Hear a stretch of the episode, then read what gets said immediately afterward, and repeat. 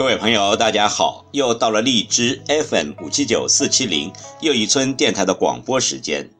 今晚要为您诵读的是网络杂谈，《看不见的教养》。教养不是道德规范，也不是小学生的行为准则，其实也并不全跟文化程度、社会发展、经济水平挂钩，它更是一种体谅。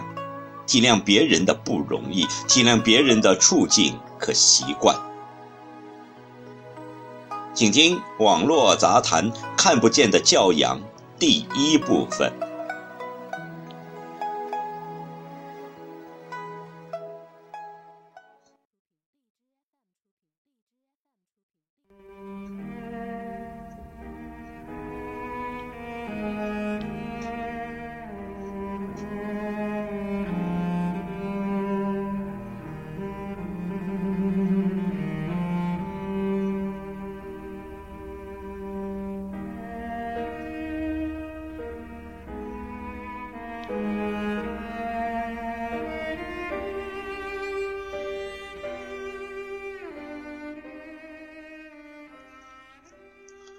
很多年前，于世维在管理思维的课中讲过一个案例。他说，他有一个习惯，每次要离开酒店的时候，他都会把床铺整理一下，把摊在桌面上的东西整理好，尽量把房间恢复成进来的样子。这样，进来清扫的阿姨会对住过的客人刮目相看。也许客人和阿姨永远不会见面，阿姨高看这一眼也并不会对客人有什么影响，但这就是教养，在看不见的地方更显宝贵。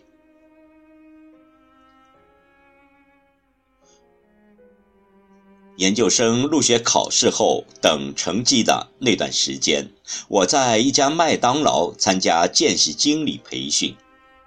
培训的第一课就是倒餐盘。餐盘上有餐盘纸，只要不是被打湿或者故意破坏的很严重，清理餐盘是很容易的。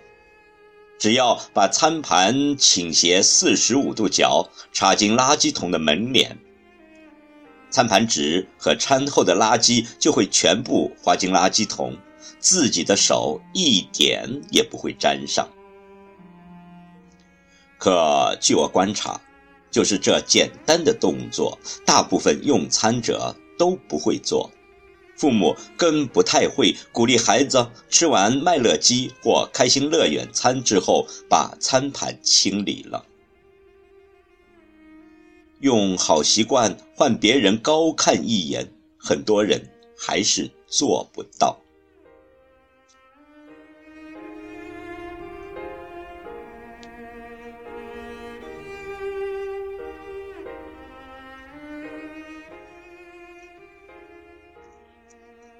有一次跟同事一起搭飞机出差，吃完飞机餐，看见他把餐盒、纸杯、废弃物都一样一样的整理好，铺平，然后把擦过手的餐巾纸摊开，均匀的盖在餐盘上，再交给空姐。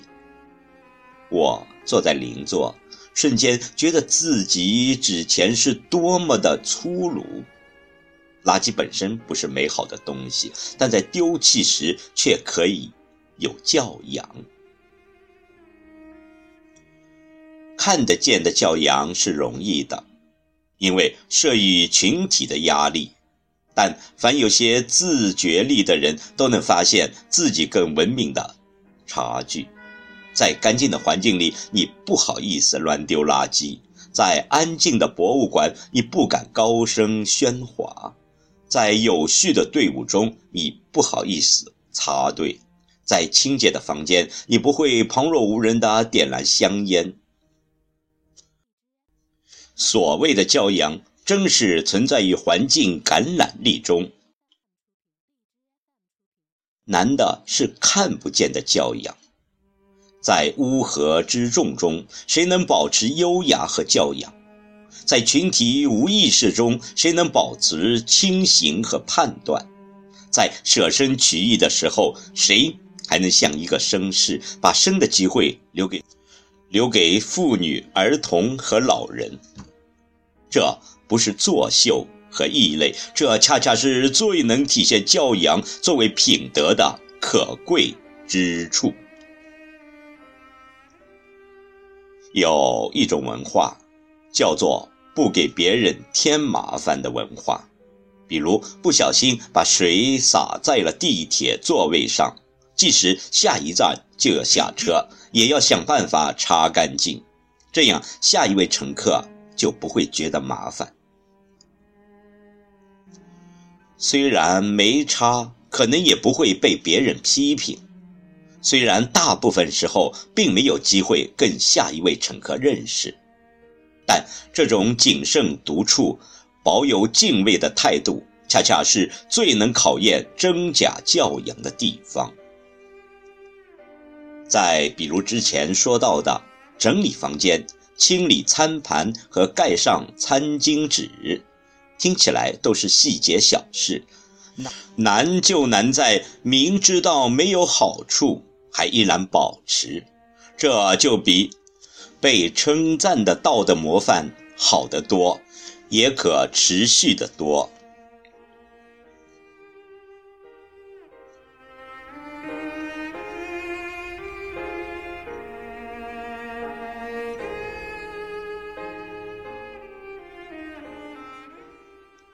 我来自一个小城市，自登上离家的火车起。就时时提醒自己，怕自己的言行为父母和原生家庭赢得没教养的评价。小学，小学三年级时迷上了说脏话，以为这里有组合词汇、描述细节和发挥创意的空间。其实。十岁的小孩哪里懂得男女之间的事？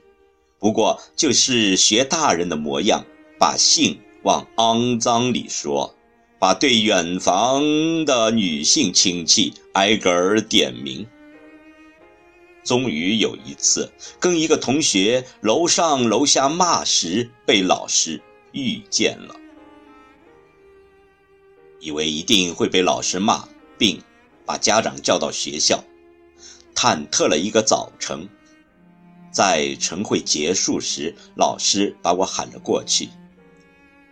他轻描淡写的说：“你看，这样的脏话，要是被路过的人或者院子外的居民听到，多不好啊！人家会怎么看待你和你的家庭呢？”那次谈话后，我好像突然丧失了骂人的功能，最多也就是写文章时，为了要表达愤怒，不只带具体的用两句“他妈的”。这次和风细雨的批评对我印象至深，那是我第一次有了觉知力，觉知到没教养绝对是件值得羞愧的事。试想，如果老师因为我骂人而骂我，我一定不会那么臣服，也不容易自我反省。其实，脏话不是洪水猛兽，还是看你有没有对自己的话说出口时的知觉力。